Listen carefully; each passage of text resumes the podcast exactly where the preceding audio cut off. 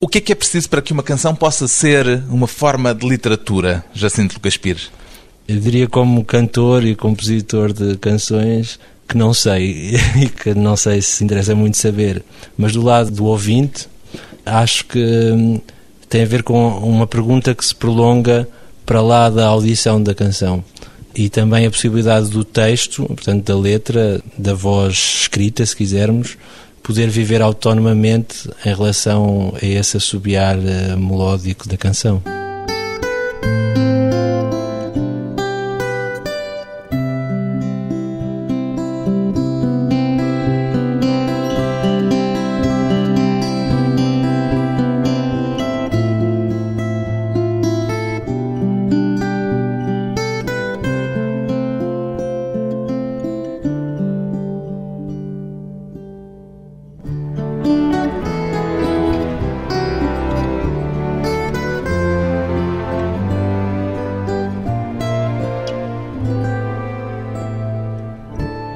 Jacinto Lucas Pires, 34 anos, escritor e cantor Jacinto Lucas Pires.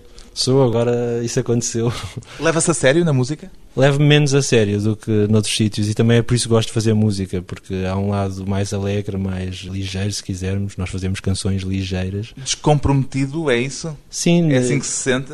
Há um compromisso com aquilo que está a fazer, quer-se fazer bem, quer-se não desafinar. Já há compromisso com os outros músicos com quem com se os está? outros músicos, com o público, com quem faz os discos mas há, há uma alegria, um momento de prazer e prazer coletivo que é uma descontração diferente de quem está em frente ao computador a olhar só para um texto, não é? fazer um trabalho que demora mais tempo. O que é que é mais antigo em si? A sua relação com a música ou a relação com a literatura?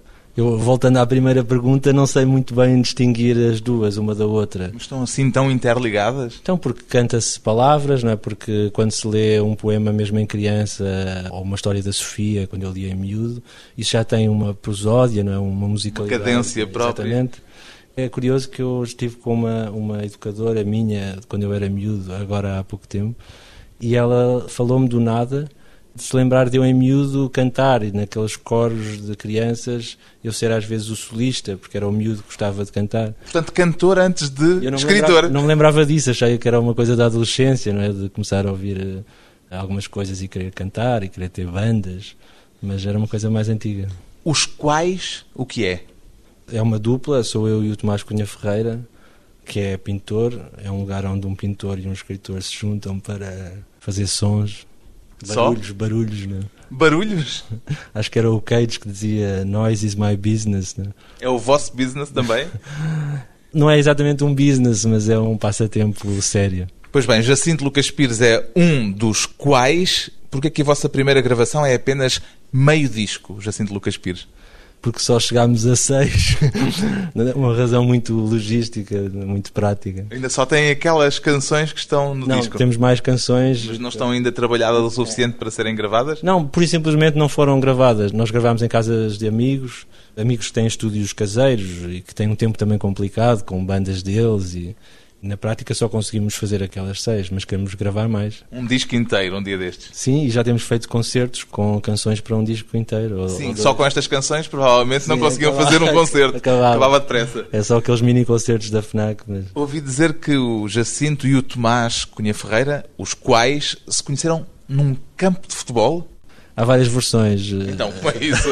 Mas o facto há de ser só um. Eu já li uma versão que era num colégio de jesuítas em Tóquio, mas não, mas a versão mais próxima da realidade é essa do campo de futebol. Partilham um interesse pelo futebol. Devo confessar que mais eu agora do que o Tomás, embora eu às vezes consiga puxá-lo para ele ver um jogo ou outro. Mas ele, como veio do Brasil, aterrou de outro universo, Com muito futebol, com muito futebol e se calhar acha isto aqui pequeno demais, não sei. partilha outros interesses para além da música com o Tomás Cunha Ferreira. Claro, crescemos juntos, formámos os nossos gostos juntos. Portanto, eh, esse encontro no campo de futebol já foi há muito tempo. Sim, foi há 20 anos. Baldámos às aulas juntos, fomos ver filmes na Cinemateca juntos e, portanto, também crescemos juntos naquilo que queríamos fazer, nas nossas visões E enquanto... quando é que começaram a fazer artistas. música juntos? Nessa altura, praticamente, Portanto, os quais têm 20 anos?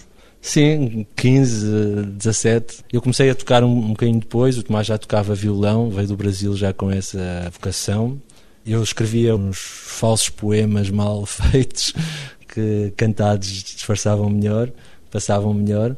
E depois comecei a aprender a viola também a tocar com ele, mas foi um processo rápido. E é por isso. Ainda não sei tocar, mas, mas está isso. num work in progress. Exatamente, há 20 anos. É por causa dessa passagem ou dessa vivência do Tomás Cunha Ferreira no Brasil que a vossa música tem um cheiro, um tom, um brasileiro. gingar brasileiro? Acho que no começo deve ser, embora eu também me lembre, não sei se contaminado por esse brasileirismo do Tomás, ser apanhado pela música brasileira cá, dos anos 80, por exemplo, ser um miúdo e ver na televisão o Caetano a cantar o Tigresa, assim só com violão no Coliseu, imagino, e não saber, não fazer ideia que era o Caetano Veloso, mas ficar apanhado por aquilo.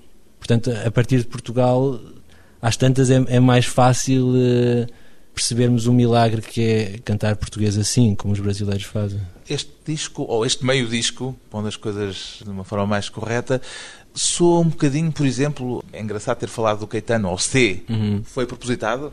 Não, mas também já me disseram isso, porque mistura, do nosso lado nós quisemos misturar, tínhamos estes rocks, não é?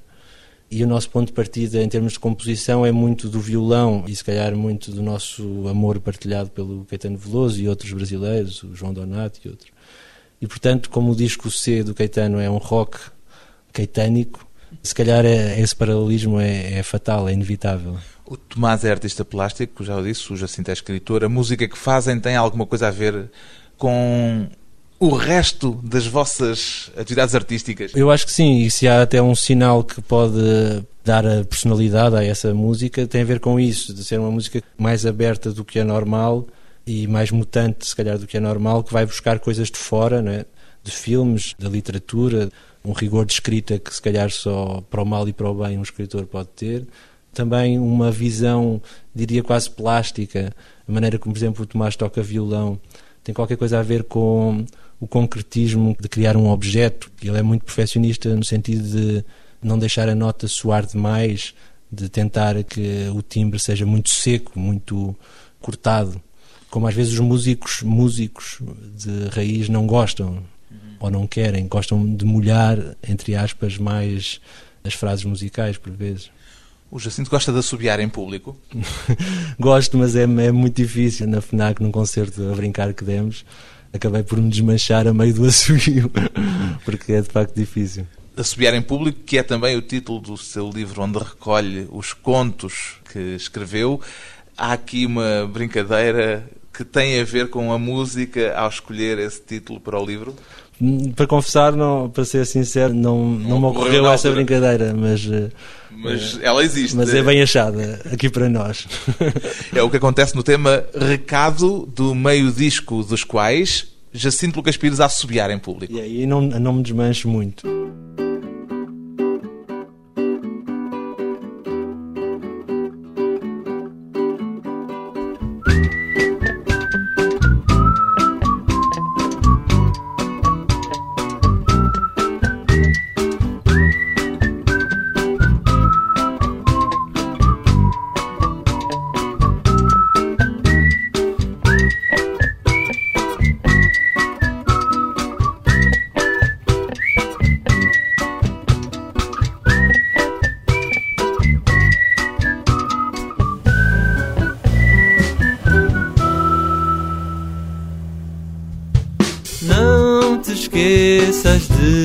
Passar na padaria.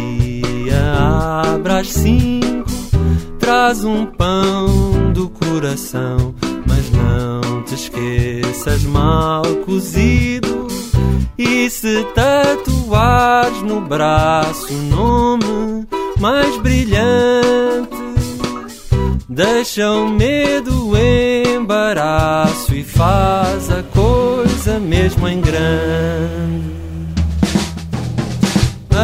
Amor não tem tradução, escreve em russo, em japonês. Mas não te esqueças do pão, da padaria das Mercedes. Traz também um vinho bom, mas atenção ao preço tortellinis ou cuscuz não pedem um tremendo excesso. Compra leite para amanhã e malagueta para hoje. Se cruzar o teu caminho, ela outra, amor foge. Finge que nem a conheces, dobra logo a esquina. Te esqueças, não te esqueces, ou acabo já com a vida.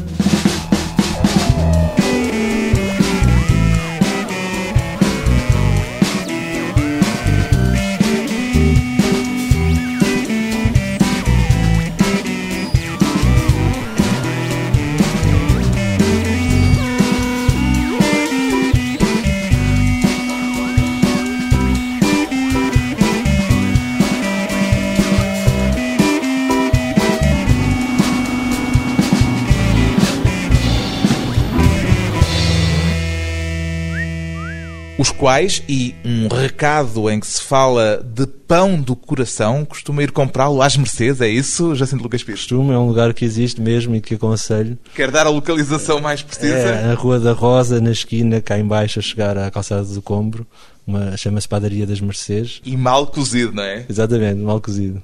O pão do coração e os quais, depois de uma pausa breve, voltamos com Jacinto Lucas Pires, ainda a assobiar em público. Ui.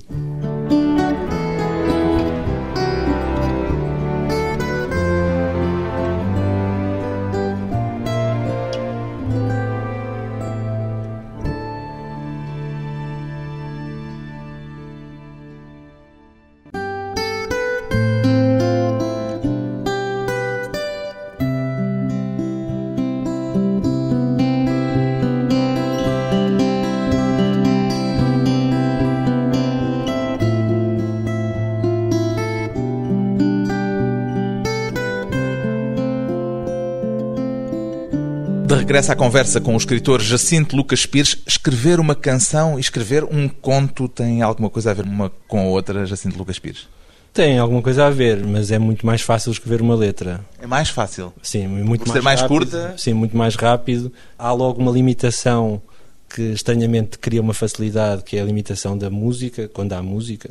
Normalmente há música, no vosso caso, prévia à letra Muitas vezes vai sim, ter? muitas vezes sim, mas mesmo quando não há, há uma estrutura métrica convencional a que a letra no fundo Já tem, sabem onde vai ter de encaixar. não é? De quadras ou de rima ou de refrão. E isso acaba por tornar muito mais fácil. Isso para si não é um problema? Quer dizer, a rima, a métrica não são obrigações que dificultam em vez de facilitar? Não, francamente não. É um jogo, torna-se um jogo, torna-se um divertimento. Eu, como não sou um poeta, sou um prosador, também não tenho grandes pruridos de Ajeitar poéticos, ali sim, um de fazer a ali- métrica. Não, de criar um verso logo brilhante ou logo muito enigmático. E, portanto, é um pouco uma conversa livre em que os sons têm de se ligar uns aos outros. Não é mais do que isto. Sente-se mais à vontade com as palavras que vão ser cantadas ou com as que vão ser lidas?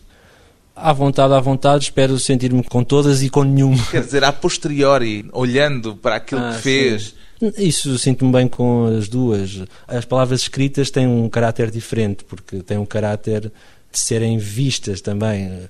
Tem um peso que tem a ver com a própria inscrição da palavra na página, no branco. mancha gráfica mesmo. É, se podemos dizer isso assim. Se calhar um poeta sente isto de forma ainda mais intensa.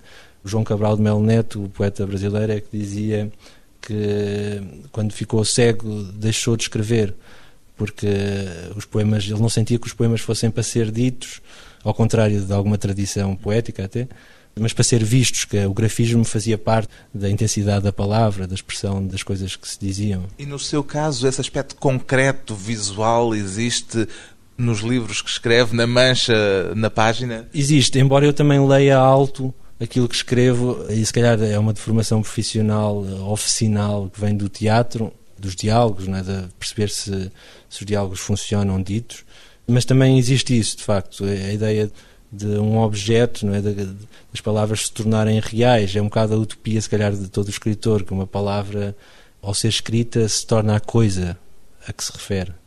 As letras das canções dos quais, as letras que escreveu para este projeto musical, são todas. É preciso dizer que as, as letras e as músicas, algumas são misturadas, não é? algumas são do Tomás, outras são minhas, as músicas. Há uma espécie de. É, nós assinamos. Troca. Lennon McCartney, não é? Assinamos eh, tudo junto. As letras são todas muito diretas. Ainda bem. é um, um objetivo, quer dizer, é qualquer coisa de pretendido? Sim. Muito pouco dadas a devaneios, diria. Sim, não, eu não sinto como um objetivo funcional, digamos, algo que eu queira atingir. Mas é algo Mas é- pensado é, ou algo que sai? É algo, é algo da, da, estética dos quais, digamos. Eu diria mais do que ser direto também, mas uma vontade de clareza, que é musical e também é lírica. As letras das canções dos quais são literatura? Espero que não. Espero que não. Sim, para podermos usá-las assim mais, mais a brincar. Quer dizer que a literatura tem uma carga e um peso que poderia retirar prazer a este projeto? Se calhar quando é genial, não, mas, mas reticências. Estas letras são a sua forma de assobiar em público também? São, claro um lugar um pouco em que se pode ser outra vez direto, no sentido em que as crianças são diretas, cruel, brutal, no sentido em que as crianças também podem ser cruéis e brutais. Aqui há tempos disse numa entrevista que assobiar em público, aquele título que escolheu para o seu volume de contos, era uma poética própria. Explique lá isso melhor. Porque parece, Não parece... foi bem numa entrevista, foi numa auto-entrevista. Parece-me dizer o que é que é um conto para mim Agora visto até depois de ter escolhido o título, porque o conto não me parece ter a importância, pelo menos pública, da parte dos leitores, que o romance tem, por exemplo. Portanto, não seria exatamente uma canção, mas uma espécie de eco, de assobio dessa canção. Mas tem um caráter público, curiosamente, parece mais próximo do presente, mais possível de atacar o mundo através de um conto. Do que através de um romance. romance. Sim, em que de alguma maneira se tem de explicar o mundo, de o construir todo do zero. E isso no conto agrada-me, a possibilidade de atacar mais explicitamente, de um modo mais agudo, mais afiado, embora um ataque seja sempre uma pergunta. Então, porquê é que o conto tem, tendo essas virtualidades, tem uma maior dificuldade junto dos leitores ainda hoje? Eu acho isso estranho, de facto. Eh, eu, eu como leitor. E por cima, numa época em que a rapidez, em que. Noutros sítios que... não é assim. Nos Estados Unidos há uma tradição de contos ou short stories com uh, algumas revistas importantes que têm contos de, ótimos contos todas as semanas. Havia a tradição, mesmo em alguns casos cá ou perto de Portugal, de contos nos jornais, é? até há pouco tempo isso está a acabar estranhamente. E eu devo dizer, como leitor, é algo que me fascina poder ler eh, contos rapidamente em viagem ou sem ser em viagem. Justamente, na nossa época requer muito a rapidez, Exatamente. a mudança de assunto, etc. E estranhamente o conto não, não e depois parece há, pegar. Há esse caráter de proximidade com o tempo, não é? De poder ser mais em cima da atualidade. Acontece uma coisa e nós podemos escrever sobre ela com a via torcida, sempre um pouco ao lado da literatura, mas que é um ao lado às vezes mais acutilante do que o do jornalismo, por exemplo. Ou pode ser. A maioria das suas histórias são histórias de personagens com dificuldades em entender o mundo. Foi assim que as li. É uma escolha consciente? Não é consciente, mas, mas... Personagens desajustadas? Sim, isso acontece naturalmente. Acontece naturalmente e depois, a certa altura do processo, eu percebo isso e acabo por tentar usar isso. E essa desadaptação é uma desadaptação que lhe parece fascinante ou uma desadaptação que corresponde também a um sentimento próprio As pessoal duas... seu em relação ao mundo? As duas coisas, devo confessar. Se me sinto desajustado em relação ao mundo, por vezes, acho que também pode haver aí uma forma especial de olhar as frinchas do mundo. Se calhar alguém que esteja muito ajustado, muito confortável, não, não, não escreve percebe, livros, não provavelmente. Percebe. Sim, sim. E o facto de um narrador ou de um protagonista ser um desajustado, isso abre logo uma possibilidade de visão do mundo mais afiada, no tal sentido em que eu, eu usava há pouco. Afiada, mas são personagens estas eh, desajustadas dos seus contos sem revolta. Em parte sim, muitas vezes sim, porque eu não quero que elas tenham, e também porque eu não tenho, não quero que elas tenham a verdade. Eu não quero que elas tenham a mensagem do lado certo contra o ajuste dos tais formatados, dos tais confortáveis. A revolta ia dar-lhes uma espécie de bandeira. A, a revolta retira, retira a possibilidade da interrogação, porque impõe uma verdade ao leitor, impõe uma verdade ao conto. Agora, quem escreve, eu estou aqui a dizer isto, mas quem escreve não tem muita noção de tudo isto. Esta noção só vem a posteriori? Sim, um conto L que eu escrevi, para mim era um conto brutalmente cómico. E toda a gente que lê aquilo diz-me, ah, é tão triste, eu gosto, mas mas há muitos contos destes seus contos que podem encaixar-se numa categoria de comédia negra, por exemplo. Pois, eu, eu vejo mais assim, eu vejo mais assim. Mas nem sempre quem lê vê assim, ou vê como negras comédias, em que o negro vem primeiro. Do que as comédias. Exatamente. Mas diverte-se, quer dizer, há, um, há esse lado um bocadinho perverso claro. de estar a inventar uma situação tão tão negra que ela se torna divertida para si enquanto escritora? Sim, mas é uma perversidade quase sempre ou simultânea ou a posteriori em relação a, ao acontecimento, não é? em que há uma personagem... Não faz parte da planificação do conto? Não, não. Há uma personagem que é assim e que de facto aquilo começa a ficar mais estranho, mais negro, para onde é que vai, é um bocadinho, será que isto vai conseguir resolver-se? Depois altura, o negrume vai-se é, o negrume vai-se é, adensando. É, é, mesmo isto, é? isto aqui é engraçado, vamos lá, vamos lá ver como é que isto se prolonga. E o que é que normalmente desencadeia uma história? É algo muito concreto ou qualquer coisa assim da ordem da fantasia e de uma espécie de registro onírico?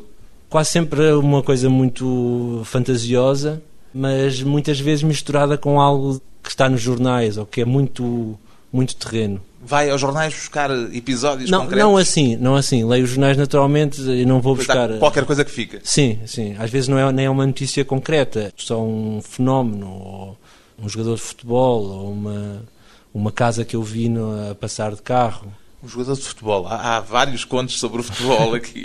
Sim, estava a pensar naquele do Júlio Cristo, não é? Uhum. O Júlio Cristo e a sua mãe. Aliás, as mães, a força das mães é muito patente. No caso do Júlio Cristo, no caso do Dorbalino e a mãe, no caso de Freddy e a mãe. Isso tem uma explicação? Terá, mas eu não vou dar. As mães são sempre importantes. É? Os contos que escreve são uma forma de psicanálise não, pessoal? De todo, de todo, de todo. Aliás, como leitor também me chateia quando percebo que o escritor está ali a, a usar a, a, literatura como escape, ou a literatura como divã. Como terapêutica. É, interessa-me mais um mergulho na realidade, interessa-me quase o contrário.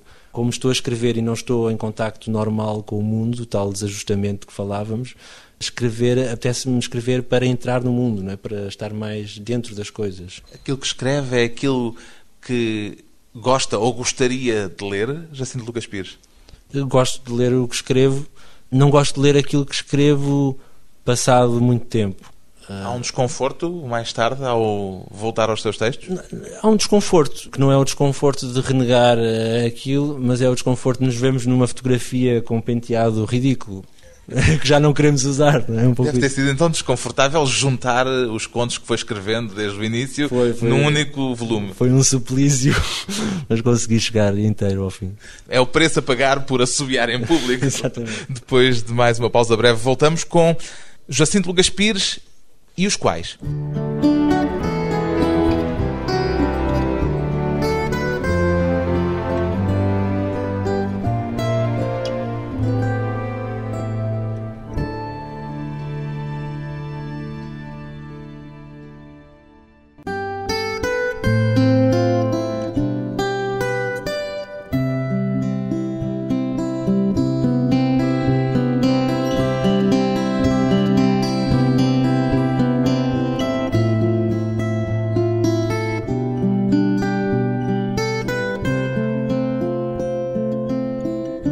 Convidado hoje para a conversa pessoal e transmissível o escritor Jacinto Lucas Pires, que tem escrito romances e contos, mas também teatro e cinema e agora canções.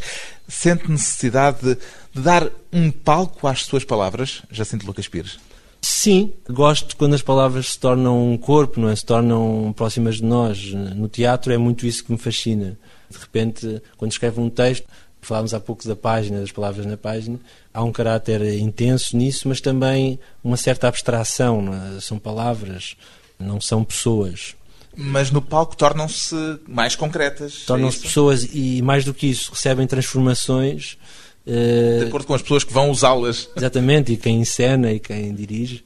E isso também acaba por. Há um, um lado de egoísmo, acaba por, para mim, iluminar, iluminar-me as minhas próprias palavras. Esta dispersão por palcos, quer dizer, o palco do teatro, o palco do cinema, o palco das canções, agora da música, faz sugerir que o livro é como se o livro não lhe chegasse, em certo sentido. Não, não sinto assim, não sinto assim. Sinto que há um gigantesco livro, não é? Que as palavras é tudo a oficina da escrita.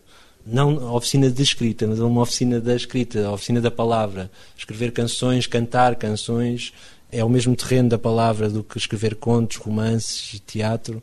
Embora as técnicas sejam todas muito diferentes, os formatos obviamente são muito distintos, mas é tudo a mesma casa. Sinto como fosse tudo a mesma mesa. Como é que se dá normalmente com as encenações dos seus textos? Dou-me muito bem. Normalmente também Nunca se deu muito mal? nunca me dei muito mal. Também porque tenho trabalhado com ensinadores que estão de boa fé quando estão a trabalhar e que escolhem os meus textos ou me escolhem a mim para escrever um texto, já me conhecendo, já conhecendo a minha escrita, e, portanto já há ali um respeito mútuo que torna claras as coisas. Agora, há um ponto em que eu acho que quem é dramaturgo tem de perceber que tem de recuar. Há um ponto a partir do qual o autor é o ensinador, e se podemos mandar duas ou três bocas para explicar o que é que é o texto, ou de onde é que vinha aquela cena, ou qual era a intenção daquela personagem, também temos de respeitar o que é que vai acontecer em palco, não é? O que é que está a ser construído ali. Senta a ouvir aquelas palavras por vezes que elas já não são suas, ou pelo menos que não são já só suas. Sinto, sinto sempre. E quando funciona melhor, ainda sinto mais. Quando funciona melhor é quando elas são menos suas. Exatamente, exatamente. Quando os atores se apropriam totalmente daquilo que estão a fazer. Há uma, há uma cena nos dias de hoje, da qual às vezes falo, em que o Ivo Alexandre, um ator, pega duas palavras, a mesma palavra não, não, com pontos de interrogação, e de uma faz uma gargalhada no público, de outra faz um momento de tristeza em que um palhaço percebe que não vai ter o emprego, e eu só tinha escrito duas palavras, né, com espaços em branco. E a maneira como ele preenche aquilo, com o ensinador, que nesse caso era o Marcos Barbosa, tornam a cena comovente e cómica ao mesmo tempo, muito mais do que eu tinha imaginado ou poderia ter Acrescentaram, portanto, às suas palavras uma Claro. paleta de emoções maior. Sim, construíram uma cena a partir de duas palavras. Como é que se relaciona com as palavras dos outros que o tocam de modo especial? Agora, vendo-se não na posição de escritor, mas na de leitor ou de ouvinte, no caso das palavras ditas no teatro ou em canções. Eu acho que uma relação como a de qualquer leitor, um pouco caótica, de saltar de, também aí de géneros. Posso estar a ler um ensaio e ao mesmo tempo um livro de contos e às vezes andar um pouco perdido entre os dois. O que eu queria perceber é se essa relação envolve uma espécie de inveja ou um ligeiro sentimento de decepção ao ver que outros estão a chegar a sítios com as palavras onde ainda não se sentiu chegar. Sim. Com alguns casos há uma espécie de inveja fascínio. é, mais comum? Fascínio. Essa inveja ou o lado decepcionado de quem perante. Não, isso não sinto, isso Não? isso não sinto. Também eu devo confessar que quando estou a ler eu não sou o escritor, sou o leitor. Só quando tento fazer uma coisa que não consigo é que às vezes isso pode vir-me à ideia. Como é que aquele tipo que fez aquele livro que eu tanto gostei, como é que ele chegou lá? Não costuma usar. É mais uma inveja positiva, no sentido de fascínio. não usa a observação sobre a forma como outros resolveram problemas da escrita para poder eventualmente chegar à resolução dos seus próprios problemas de escrita. Não, porque não tenho um método científico de abordagem em relação à minha escrita. Como é que lhe chama então ao seu método? Não, isso seria uma lógica científica, não é quase mecânica, de dizer quais são as técnicas que este escritor usou para chegar ali. Então eu vou aplicá-las ao meu próprio vocabulário, ver se isso resulta. E Não é assim tão não é organizado. assim, não é assim. No meu caso, não escrevo de bata branca. Agora, é verdade, quando se começa a escrever, e se calhar agora que já escrevi alguns livros, isso acontece menos, mas quando se começa a escrever, começas a escrever também devido a esse fascínio de dizer eu quero escrever tão bem como este tipo, ou quero escrever No seu melhor. caso era tão bem como que tipo?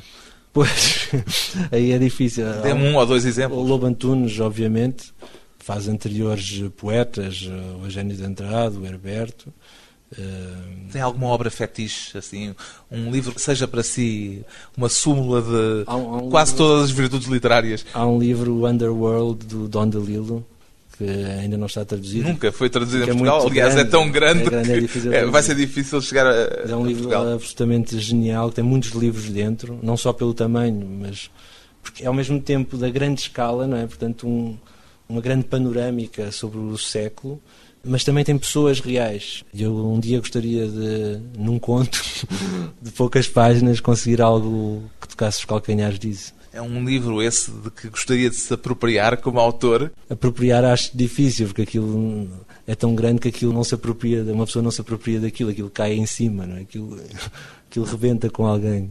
Um dos poetas com quem tem afinidades pessoais e creio que literárias também as terá, não é? Até por ter sido a primeira pessoa a dar-lhe uma espécie de empurrão na literatura no início, é o José Tolentino Mendonça.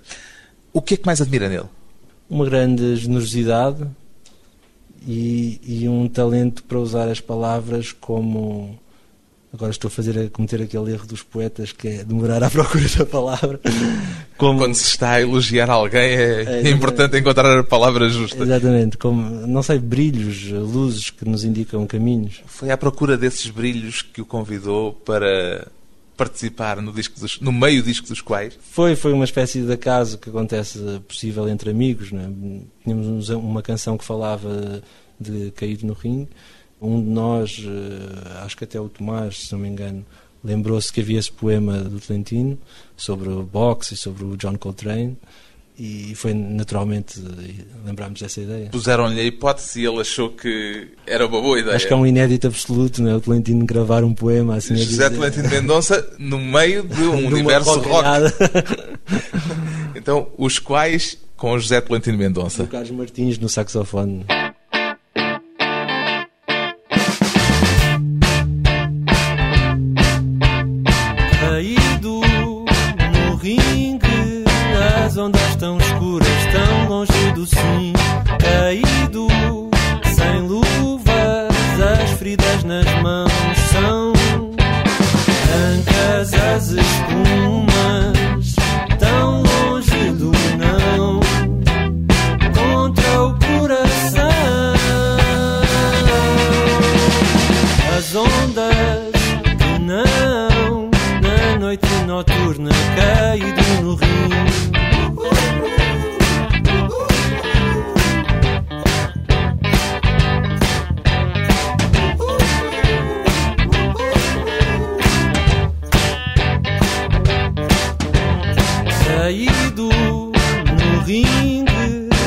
Ondas tão escuras,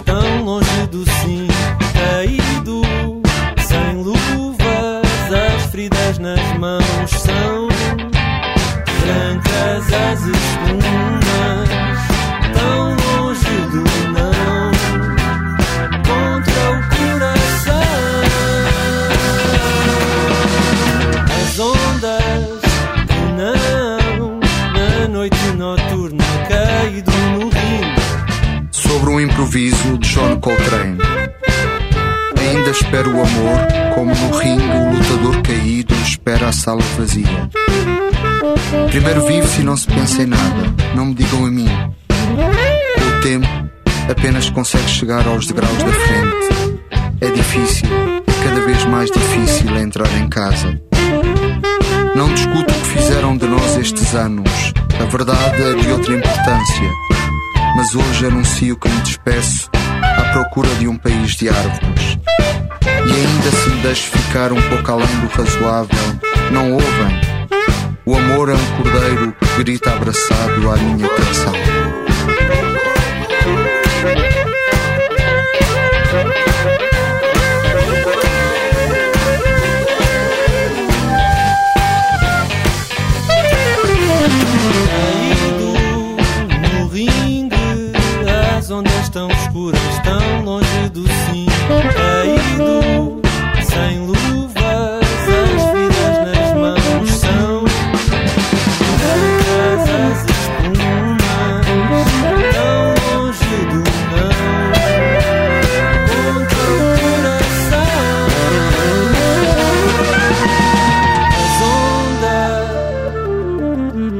Quais, com José Tolentino Mendonça e o poema Sobre um Improviso de John Coltrane, sobre um improviso de Carlos Martins, neste meio disco dos Quais. Que cantor é que gostaria de poder ser? Jacinto Lucas Pires.